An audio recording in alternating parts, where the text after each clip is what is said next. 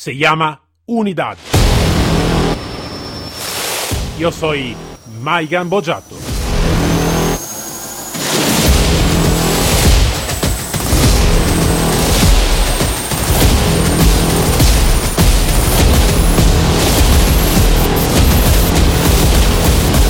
Unidad K9.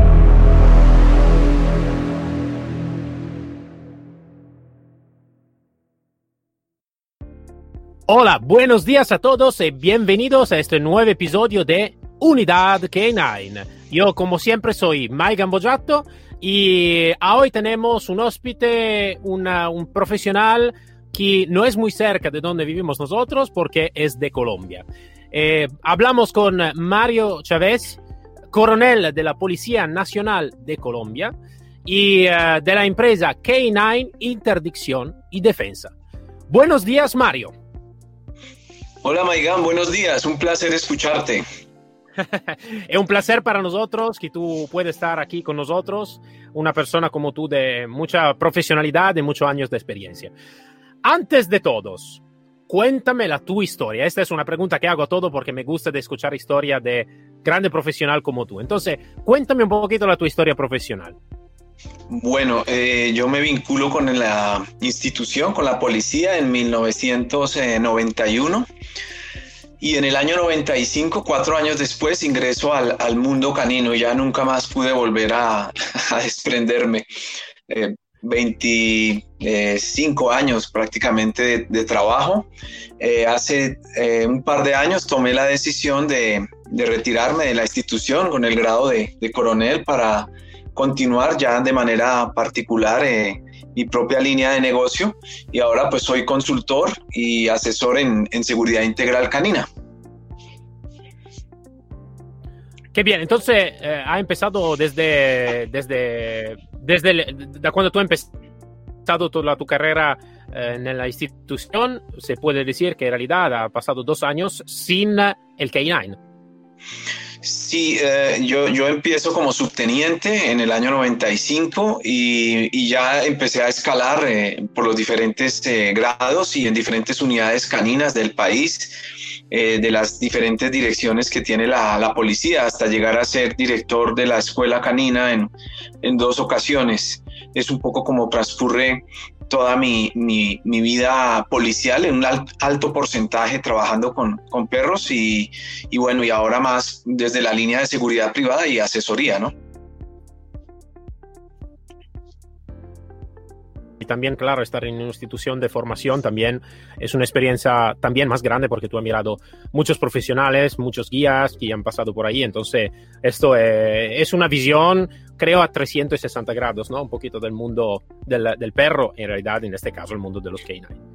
Eh, por esto te pregunto, te pregunto esto, es, para ti, conozco la palabra y conocemos todas las palabras K9, K9 es, tiene un significado muy específico, ¿no? Es una letra y un número. Pero cada uno de los profesionales tiene un su sentido, ¿no? En su corazón, en su mente, en su espíritu. Cuando tú miras una, esta palabra, esta, uh, esto, esta letra y este número, ¿no? K9, ¿qué significa para ti? Yo pienso que, bueno, más que una profesión y una pasión, porque una vez eh, entramos al mundo canino, es muy difícil que podamos volver a salir de él que podamos volver a desconectarnos. Realmente quedamos ahí ya conectados todos quienes tenemos acceso a esta profesión, pero considero que es un reto porque nunca está finalizado los procesos. Aquí en Colombia, por ejemplo, um, por el tema del el narcotráfico, el, el terrorismo que, que, hemos sufrido en las últimas décadas, pero que pues paulatinamente ha ido mejorando eh, el manejo y la percepción eh, tuvimos la tendencia a volver los perros, eh, digamos, más hacia las especialidades de narcóticos y de explosivos en, su respectiva detección, pero dejamos de lado un poco la esencia del, del K9, que para mí es el perro policía, es el perro que está en una patrulla, es el perro que recorre una ciudad, es el perro que acude a los diferentes casos. Eh, eh, que a diario tiene que enfrentar la institución. Bueno, también hay un K9 militar, obviamente, ¿no? Que tiene que apoyar procesos y operaciones más a nivel de ejércitos. Pero siento que todavía tenemos, eh, por lo menos en Colombia y en estos países de Centro y Suramérica, que es donde hemos focalizado gran parte de nuestro apoyo y consultoría, eh, llevar el K9 a un nivel mejor de, de utilización, porque digamos que ahí está el perro y ahí está las técnicas y ahí está el trabajo que él nos muestra, pero poder eh, aprovecharlo en un eh, alto porcentaje creo que es el reto, ¿no? Creo que es más que todo para mí la palabra es lo que me quiere decir el K9, un reto. Sí, comprendo, comprendo muy bien. Y también tú has hablado de una, de una cosa que para mí también es muy importante, que no solo es la técnica de, de entrenamiento y todo, pero también la operatividad. Entonces, cómo se emplea realmente el, el K9, ¿no? el K9, de donde en realidad, hablando con muchos profesionales de muchos países, he comprendido cómo está una diferencia muy grande. Yo, ejemplo, yo llego de, de Italia, como ya todos lo saben, y el empleo, ejemplo, de los K9 en Italia es, no te puedo decir muy malo, muy malo porque no se va a utilizar por la potencialidad que realmente tiene. Eh, en otros países sí que lo van a disfrutar un poquito más, disfrutar en el sentido bueno, claro. Eh, entonces, claro, cada país tiene, tiene su, el su, la su opinión, el su punto de vista.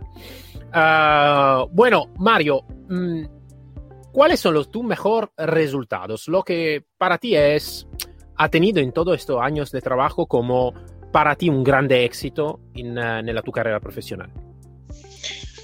Bueno, ah, tengo varios resultados. Primero a nivel personal y profesional, ¿no? Eh, yo tuve la posibilidad de estudiar eh, una carrera aparte de la, de la licenciatura policial, que es la administración de empresas y no encontraba cómo eh, podía juntar la administración con la parte canina y entonces surge la posibilidad desde la administración de unidades caninas de entender un poco eh, que tener una unidad canina es casi como tener una empresa, ¿no? Si estamos en el sector eh, público, pues el retorno de esa, de esa inversión pues no, no va a verse en una variable que denominemos costo-beneficio, ¿no? Tendría que ser como costo-oportunidad, un poco cómo posicionamos las instituciones con el empleo del recurso canino.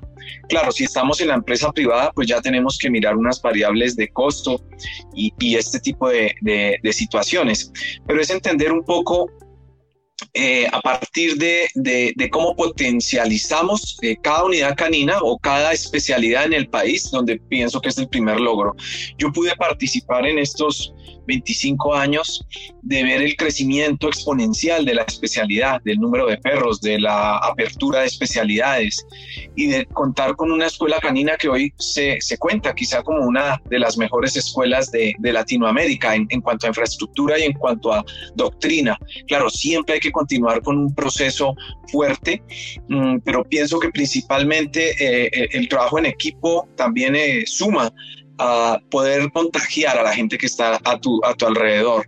Porque de nada sirve que tú hagas un muy buen trabajo, pero que cuando te retiras la gente siguió por otro rumbo, sino que lo que logras plasmar y lo que logras generar, sean manuales, libros, en infraestructura, en la parte logística, eh, te ayude para que la institución a la que perteneciste o a la que, de la cual hiciste parte, pues siga creciendo. Entonces pienso que ese es un, un logro bien importante.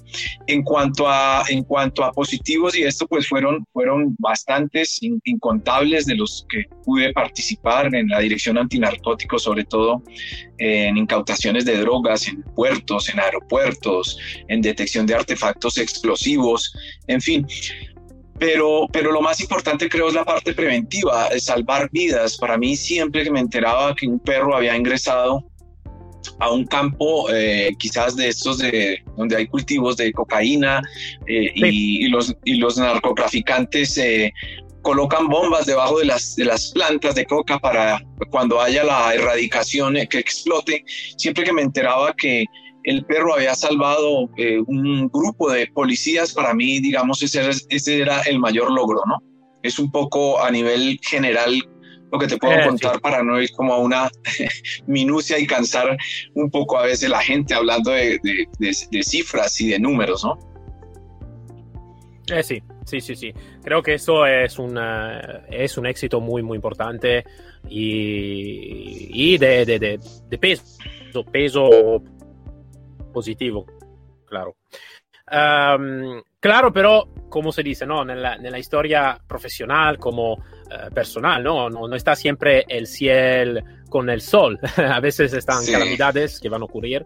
Uh, más que todo cuando, ¿no? cuando uno tiene no solo es un trabajo para, para hacer un trabajo, ma es una pasión, es uh, algo que uno pone la su mente, su corazón, en su espíritu, en lo que está haciendo. Entonces, entonces um, a veces es más uh, felicidades, a veces, pero la felicidad va pasando también por un poquito de sufrimiento, tal vez. Claro, eh, claro. ¿Cuál es la, la, la, ¿Cuáles son las la, la, la, grandes dificultades que tú enfrentaste? como dice el nuestro amigo eh, Marcos de Tocán, que las calamidades ¿no? que a veces tú has enfrentado. Bueno, digamos que, que son varias. Eh, yo te puedo comentar, eh, por ejemplo, una dificultad grave que tuvimos de tipo organizacional. Nosotros, nuestra escuela canina estaba ubicada en Bogotá, en un, sector que se llama Suba eh, y allí funcionó durante prácticamente 38 años. Eh, el, el, mando ordena hacia comienzos de, de, hace unas dos décadas, sobre el año 2000, algo así, eh, el, traslado de la escuela hacia Facatativá, que es un municipio que queda dos horas fuera de Bogotá.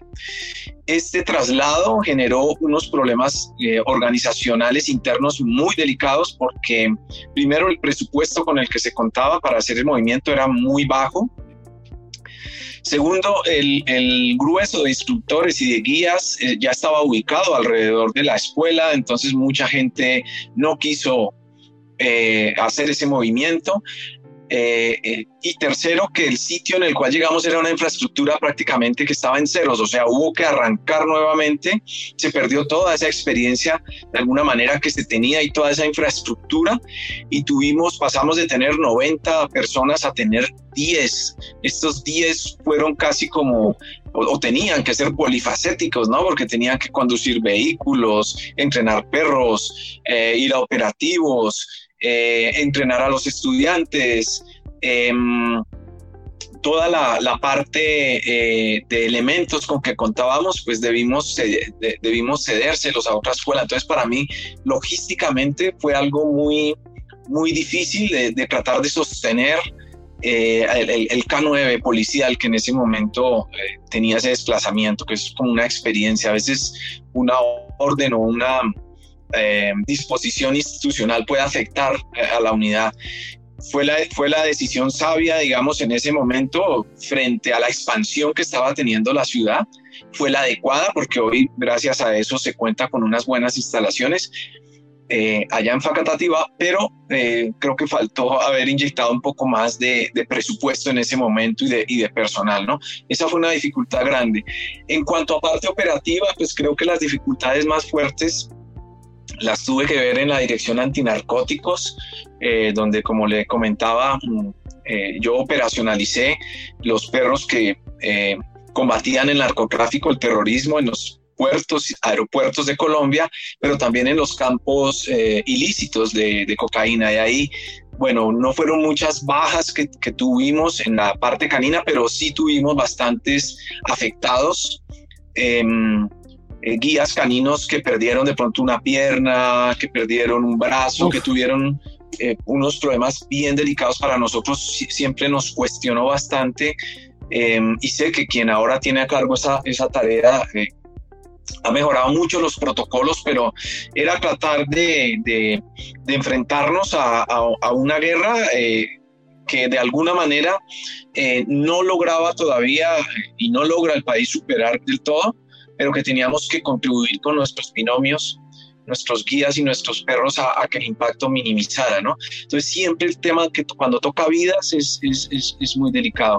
Ya lo otro pues, claro. pues es normal, siempre que tienes problemas presupuestales, que tienes eh, problemas sanitarios, porque muchas veces tienes un perro de muy buena calidad, pero descuida la parte sanitaria. Entonces recuerdo, por ejemplo, que nos resultaron unos perros contagiados con leishmania canina que no es una enfermedad habitual en muchos países y tú veías los perros completos, digamos, eh, en cuanto a su aspecto, dices, este perro está full, está perfecto, está trabajando bien, pero el examen te arrojaba que era un portador pasivo, entonces te podía contaminar. Eh, porque las condiciones en las que estos perros tenían que estar en su fase de erradicación implicaba, digamos, que durmieran en, en carpa, eh, con sus guías, cerca por allá cañadas, eh, a, sitios muy inhóspitos y, cuando el perro volvía de la fase lo encontrabas médicamente muy golpeado. Entonces esto también hacía que los protocolos que tuvieras que, que utilizar tuvieras que mejorar, tanto veterinarios como, como de entrenamiento, alimentación, o sea, que fueran con casi que con un blindaje sanitario, ¿no? Y creo que esas fueron de las dificultades muy fuertes que, que, me tocó eh, eh, en el tiempo que estuve en la institución. Ah, mira, Mario, yo te digo, tu punto de vista es muy interesante porque mm, muchas veces hablamos de, del punto de vista más de guía o más de instructores y ah, a veces no tenemos cuenta, ¿no? Como yo mismo, ¿no? Como, como ex instructor o instructor de K9 y como guía, como nació también, no tenemos cuenta a veces de gestionar todo este, este tema en un aspecto no solo técnicamente de entrenamiento, ¿no? Entonces está también otro, otro equilibrio que se necesita que mirar, como tú estás diciendo, ¿no? Toda la parte de gestión de una estructura, de gestión de una, de una unidad completa, no solo unidad, ¿cómo se dice? Perro y guía, ¿no? Una unidad completa. Un binomio o una pareja, sino la unidad completa. Esto, esto. Entonces sí que están dificultades eh, que tú ahora estás explicando que, eh, que es, es bueno que todos los podemos dar cuenta, ¿no? Porque a veces, eh, eh, yo mismo, ¿no? A veces estaba un poquito en, en, en, contraste, no sé si se puede decir, pero un poquito en pelea, si vamos a verlo, ¿no? Con algún mi eh, superior jerárquico y todo. Y, em, pero tener también el punto de vista de un superior jerárquico que tiene, necesita que tener cuidado no solo a una cosa, ma a muchas cosas, ¿no? Entonces, mm. esto también es importante para ir a favorecer un poquito también el trabajo, no solo de la, de la, unidad como guía y perro, ma también como guía y perro favorecer un poquito el trabajo también de, de los, eh, de, los, eh, de las personas que van a gestionar todo eso, los responsables, ¿no? Entonces, es un punto de vista que creo que es un punto de vista muy importante lo que tú estás poniendo y espero que todos van a escuchar más que todo guía e instructores que pueden escuchar la tu, la tu experiencia y la tu profesionalidad en este campo. Ahora te, te, pregunto un poquito más eh, lo que está en el, tu país eh, y después llegamos un poquito al perro. en el tu país, entonces en Colombia, ¿cómo está percibida las unidades K9? Entonces el, pueblo, ¿cómo lo va a percibir las unidades K9? Y cómo lo van a ¿cómo tú lo vas a mirar el perro? ¿Como una herramienta o más como de verdad un soldado o un agente, ¿no? De, hecho, eh, de la unidad. Bueno, mira, acá tenemos una cultura canina, digamos, alta, eh, desde la época de Pablo Escobar. Tú sabes que aquí era habitual que hubiera carrobombas y que tuviéramos este tipo de amenazas contra instalaciones. Entonces es muy normal que te pases por, Bogotá y veas eh, perros de diferentes razas custodiando eh, centros comerciales, alcaldías, eh, bueno, toda, toda la parte estatal, instalaciones militares, instalaciones policiales, tanto, tanto perros del Estado como perros de seguridad privada, pero en cantidades. Te digo que realmente aquí eh, en Colombia puedes tener fácilmente más de unos 3.000 perros en, en, todo el país en, en, temas de seguridad física, que es un número elevado. Vale, vale, vale. a nivel de de las fuerzas, pues como te digo, eh, hay una tendencia fuerte que se mantiene a, ese mismo tipo de seguridad de bases, por ejemplo, como lo tiene la, Fuerza Aérea, a custodiar sus bases, igual el ejército, la armada. Con este tema que te comento de la erradicación, las fuerzas han tenido que, que apoyar esas labores de erradicación muy fuertes con, con, con los, con los perros. Eh, y eh, antinarcóticos en la policía, pues el tema eh, de, que es muy de aduanas, de, esta lucha contra, contra, contra el narcotráfico, ¿no? Entonces todavía creo que estamos muy encasillados en esas líneas. hemos dado algunos pasos, por ejemplo, algún proyecto que estuvimos trabajando hace un par de años con detección de, de fauna silvestre, porque sabes que tenemos el Amazonas al, al sur.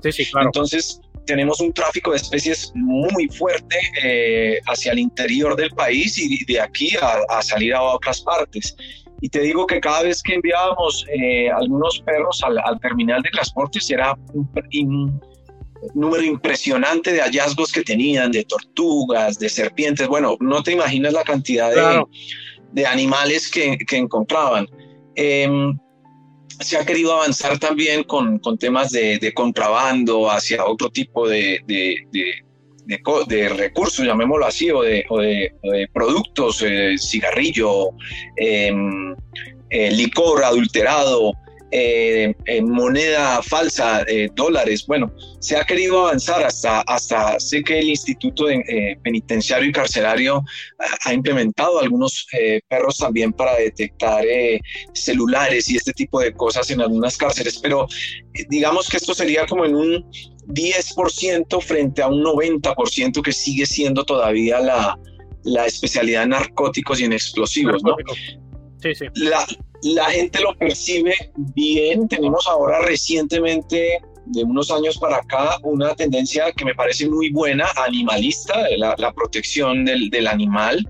Eh, pero debe haber un equilibrio, ¿no? Entre entender que el perro bien empleado como, como un elemento importante para la seguridad, pues cumple unos protocolos muy importantes que sin rayar y sin dañar, eh, digamos, lo que significa el, ser vivo que es el perro, pueden llegar a posicionarlo. Pero, pero digamos que en este momento estamos como en ese, como en ese debate de, de de la ley de, de, protección animal que viene regulando muchos espacios, sobre todo seguridad privada, y obviamente dentro de las instituciones pues eh, se ha mejorado muchísimo, se ha superado mucho eh, protocolos de entrenamiento para tener eh, entrenamientos de tipo positivo, para tener una logística adecuada, para tener todo el acompañamiento veterinario, la alimentación, el entrenamiento, todo ese ciclo de vida del animal, digamos, dándole una calidad de vida dentro de las instituciones. Muy bien, muy bien. Esto me, me encanta mucho de, escuchar este. Y um, ahora te hago una, una pregunta más, más uh, académica, ¿vale? Eh, académica en el sentido que tú, claro, has mirado muchas guías que han pasado por la, tu escuela, para tu, uh, para tu sitio y todo. Y uh, si en alguna manera tú necesitas que eh, mirar un poquito las calidades más importantes que necesita que tener una unidad K9 efectiva y eficiente, ¿no? Una unidad que dice, esta es una buena unidad. ¿Cuáles son para ti las características más importantes de una unidad, eh, entonces, guía y perro? Bueno, eh, ya que es importante, eh, eh, obviamente, em, el complemento que tienen entre los dos, o sea, que se conozcan eh, el, guía y el, y el perro. Este esquema que tienen en Europa, por ejemplo, y aún en Estados Unidos, nosotros todavía no, donde el perro convive en ciertos momentos de su vida y del año en, en, casa de su propietario. Es, es, muy bueno porque permite que haya una, una, buena comunicación, o sea, se conocen perfectamente. Para mí es importante que se conozcan y es muy fácil saber en una sencilla evaluación, en un sencillo ejercicio, si el perro realmente conoce a su guía. Creo que es, es, es algo fundamental que, que se conozcan. Es difícil pensar que el perro va a estar toda su vida con el mismo guía o manejador durante nueve, diez años. En las instituciones tenemos que hacer muchas veces rotación, pero entre menos guías tenga, que creo que es un problema que tiene acá en Colombia la seguridad privada, y es que hay una alta rotación de manejadores. Entonces los perros por las características de servicio se ven enfrentados a que tienen que rotar de manejadores y cada nuevo manejador es una nueva eh, ideología, una nueva mente, un nuevo tipo de entrenamiento. Entonces esto termina afectando el, trabajo final. Eh, pero mire que la culpa no es del perro, la culpa es de nosotros como administradores del recurso y como, digamos, quienes tenemos a cargo estos servicios, ¿no? Entonces, clave y fundamental, definitivamente la comunicación. Lo segundo, creo que el reentrenamiento, un binomio que no se esté reentrenando constantemente, que no esté acudiendo a nuevas eh, técnicas, a nuevas eh, prácticas, a nuevos escenarios, pues se nos va a quedar eh, obsoleto y no nos va a servir. Y, creo que el tercero, sin lugar a dudas, y, y la importancia es el registro de todo lo que hacemos, que creo que es una falla que se comete a nivel mundial. Alguna vez yo les decía a mis, a, mis guías y a mis estudiantes que un, un, binomio o una unidad canina en Estados Unidos nunca es superior a una unidad canina en Colombia. En trabajo son muy similares, pero lo que sí tenemos que reconocer, por lo menos ese trabajo lo he visto en algunas agencias en Estados Unidos, es el seguimiento que le hacen al binomio canino. Tienen todo documentado desde los cursos, desde el día a día, las operaciones. ¿Por qué? Porque allá se considera eh, que el, perro es un... Eh, judicialmente es una prueba. Entonces yo tengo que ir ante un juez y demostrar que mi perro sí está entrenado, que mi perro sí tiene las facultades para participar en el operativo, para capturar. Entonces si yo no llevo un buen registro de lo que hago, pues mi memoria va a fallar y luego no voy a saber sobre qué aspectos eh, voy a corregir. Es bien importante la, hoja de vida y el récord, el mantenimiento del récord, que sin lugar a dudas es clave para precisamente poder tener un buen reentrenamiento y es clave para que haya una buena comunicación. Esos son como los tres aspectos que yo destacaría. Uh, Mario, yo estoy de acuerdo contigo, no al 100%, al 1000%. Y uh, sí te puedo confirmar eso de Estados Unidos porque cuando empecé el trabajo con, uh, con, uh, con, alguna policía de la Florida, lo que me pidieron estaba proprio una documentación específica de todo el entrenamiento día a día, ¿no? Entonces, dónde ha sido el entrenamiento, qué tipología, en este caso estaba o de drogas o de explosivo, qué tipología de, de, de, de sustancia tú has utilizado, dónde tú la has escondida, qué ha hecho el perro, si ha, se ha comportado bien, se ha comportado bien, cómo ha sido la guía, cómo ha sido todo, el instructor y todo.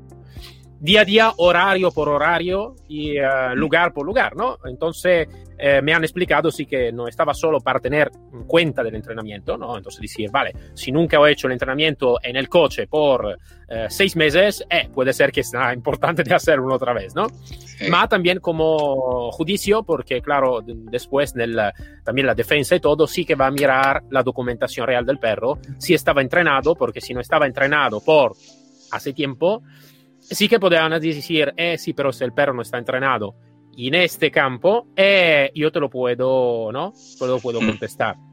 Entonces, sí, confirmo este y creo que eh, eh, esto me lo, me lo, lo he traído también en, cuando trabajé en, cuando he trabajado en Italia, pero también en Italia esto no, no me ha gustado muchísimo, como dice, no, sabes, un poco, sí, pero necesito que hacer todos los días la documentación, son muchos papeles, son uh, muchos, eh, sí, lo sé, pero también es importante.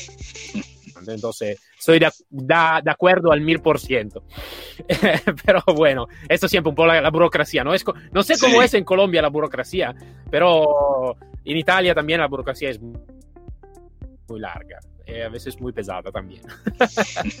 bueno, eh, ahora hablamos un poquito más del perro, ¿no? Entonces, eh, cuando tú miras un perro, ahora se habla mucho, ¿no? De, del pastor belga malinois, que sí. es un perro que más o menos casi todos van a utilizar.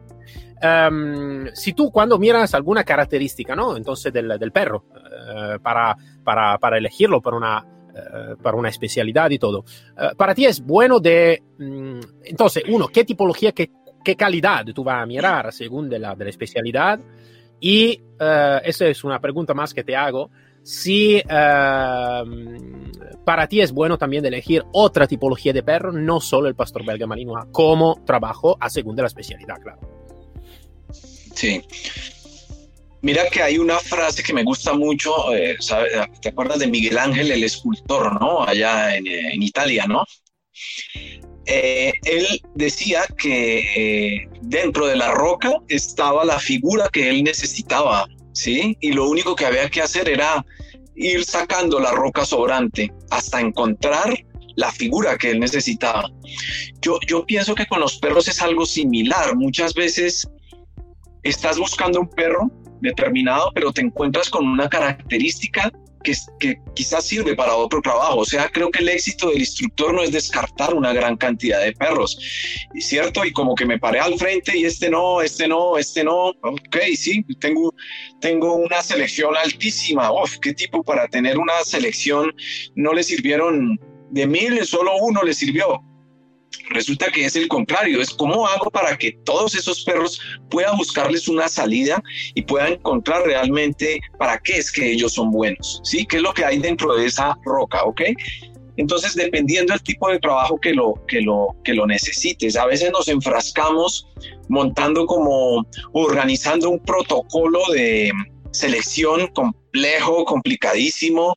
Recuerdo algún tipo de protocolo que hicimos en la misma escuela canina eh, y, poníamos hasta unos tiempos, ¿no? El perro tiene que estar ahí eh, raspando porque yo quiero que tenga una señal activa durante un minuto, ¿ok? Y entonces él cogía sobre una caja con su juguete dentro y a los 58 segundos dejaba de raspar y a mí mismo ya no, no sirve, sale el siguiente, ¿cierto? Y perdíamos buenos, buenos perros. Entonces, claro, según el entorno, según el, tipo de, unidad para la cual lo vayas a incorporar o de agencia que lo esté requiriendo, van a variar los protocolos. Sabes que en el mundo ya hay muchos exámenes, ¿no? Si en Estados Unidos eh, lo, estás pensando un perro para la ATF, te va a pedir un tipo de trabajo, para cualquier agencia, eh, varía muchas veces el, el nivel de, de, exigencia que tienen, ¿no? En Europa igual, pero en esencia creo que lo fundamental para mí y que trato siempre de mirar mucho, eh, primeramente es la sociabilidad, porque no, sirve que tengas un perro problema, ¿sí? puede que sea un perro con un nivel de trabajo excelente, pero si frente al, al, al, juguete te muestra agresividad o frente a las personas, lo que puede llegar a ser peor, es un que te va a generar algún tipo de problema más adelante. Eh, segundo, pienso, obviamente los instintos son, son, son fundamentales, ¿no? la, la, caza, la, la, presa, la recompensa, dependiendo del trabajo también para el cual lo requieras, ¿no? Em, la perseverancia. La perseverancia es supremamente importante puedo tener un perro con un alto drive, lo que eh, llamamos los instructores, te juega bastante, pero cuando empiezas a someterlo a un trabajo prolongado de detección y pasaron unos determinados tiempos y el perro se te frustró y abandonó totalmente el trabajo, creo que faltó perseverancia. Entonces vale la pena también mirar esa parte. Y la adaptabilidad a los, a los medios. Eh, eh, tengo entendido, por ejemplo, que las aduanas de Estados Unidos, como, como vendedor y casi en, muchas agencias lo debes saber mejor que yo, simplemente llegas y entregas al el perro como vendedor que eres, te lo, te lo reciben y se van con él y más, más tarde vuelven y te dicen sirvió o no sirvió, pero no empiezan a explicarte, mira esto. Entonces, cómo te funciona el perro con otra persona, porque claro, puede que te trabaje muy bien con el que lo está criando, con el que lo está entrenando, con el que día a día, sí, y allá en el mismo criadero o en la misma unidad canina te funciona perfecto, pero cómo te va a funcionar con otra persona y en otro escenario. Entonces esa rápida adaptabilidad del animal a otros escenarios es muy bueno. ¿Qué te puedo decir de las razas? Mira, acá en Colombia trabajamos mucho en lo que es eh, pastor belga y labrador, ¿sí? Fundamentalmente o principalmente estas dos razas. En un segundo nivel se utiliza el pastor alemán, obviamente hay unas líneas de trabajo eh, o lo, que se denominan grises, también hay unos de línea clásica.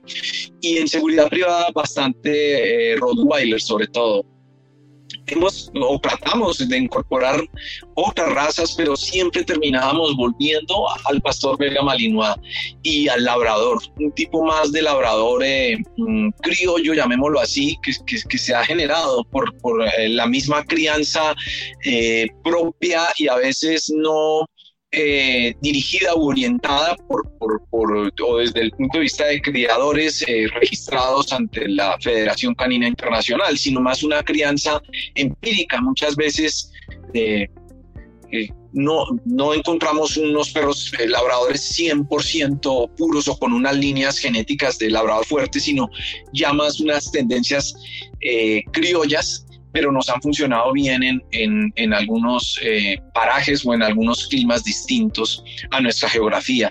Y hay una raza que quiero empezar a probar, que es nuestra primer raza colombiana, le hago eh, publicidad y es el sabueso fino colombiano. Es, un, es parecido a un bloodhound, pero es como un criollo, es un, un perro criollo, digamos, de, de rastreador colombiano que, que, lleva muy pocos años de, de, ser reconocida por la federación. Se encuentran todos esos trámites eh, ante Bélgica, pero que para mí es un perro ideal para el terreno y para las circunstancias que nosotros necesitamos muchas veces de nuestra geografía, zonas con montaña, zonas selváticas, zonas planas. Entonces me gustaría a futuro tratar de incorporar un poco esa raza y estudiarla más de cerca.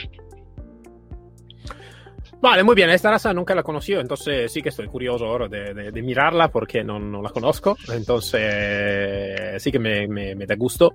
Y también por, por, esta, por esta contesta te digo, estoy de acuerdo al mil por ciento. Y mmm, te puedo dejar también a mi experiencia cuando eh, terminé mi trabajo en la policía. Yo tenía, uh, en este momento, eh, tenía un labrador también, negro, de detección de explosivo. Y con mí funcionaba perfectamente. Perfectamente estaba uno de los mejores de, de donde trabajaba yo. Um, y al final, cambiando de guía, porque no intenté de reformarlo para, para, tenerlo conmigo, pero al final no tenía éxito. Y uh, siempre la burocracia, ¿recuerdas? Eh, sí. Al final, y al final no, no trabajó bien y al final fue reformado.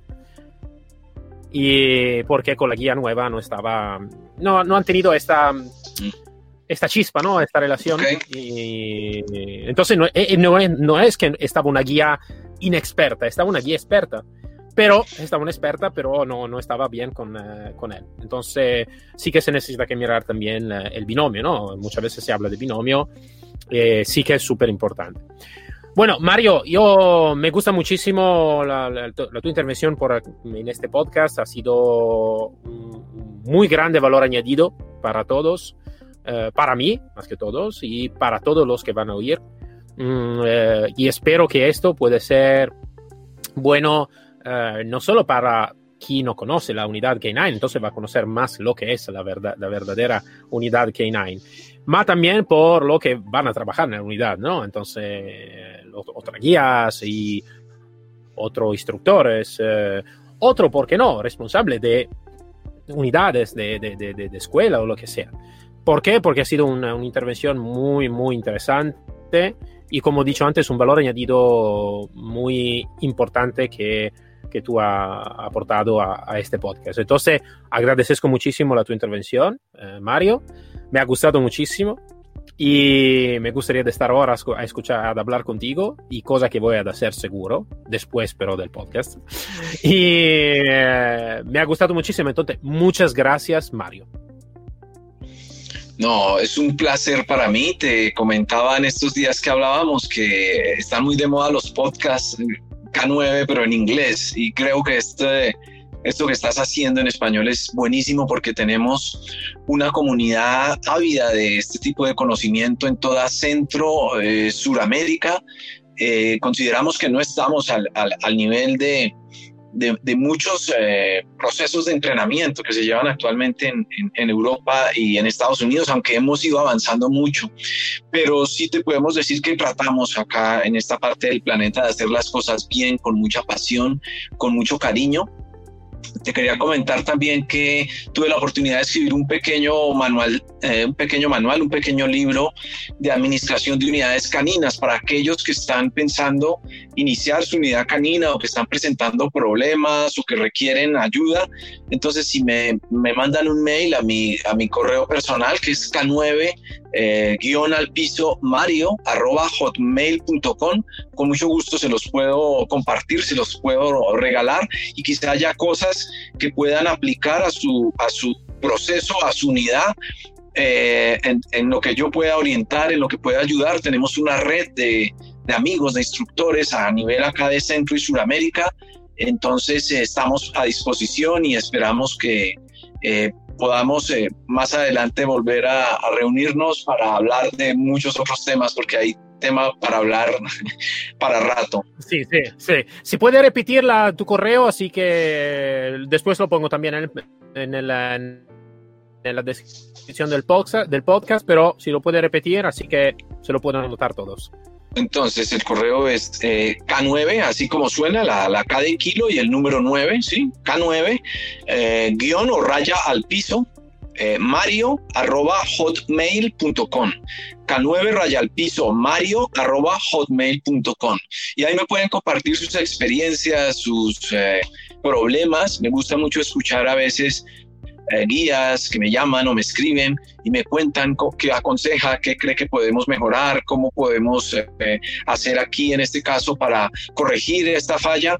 Eh, esa es mi labor. Soy, soy, soy antes que un consultor, un amigo que tienen a partir de ahora en, en, el medio canino, en, en, el medio K9 y estaré muy feliz de, de poder ayudar.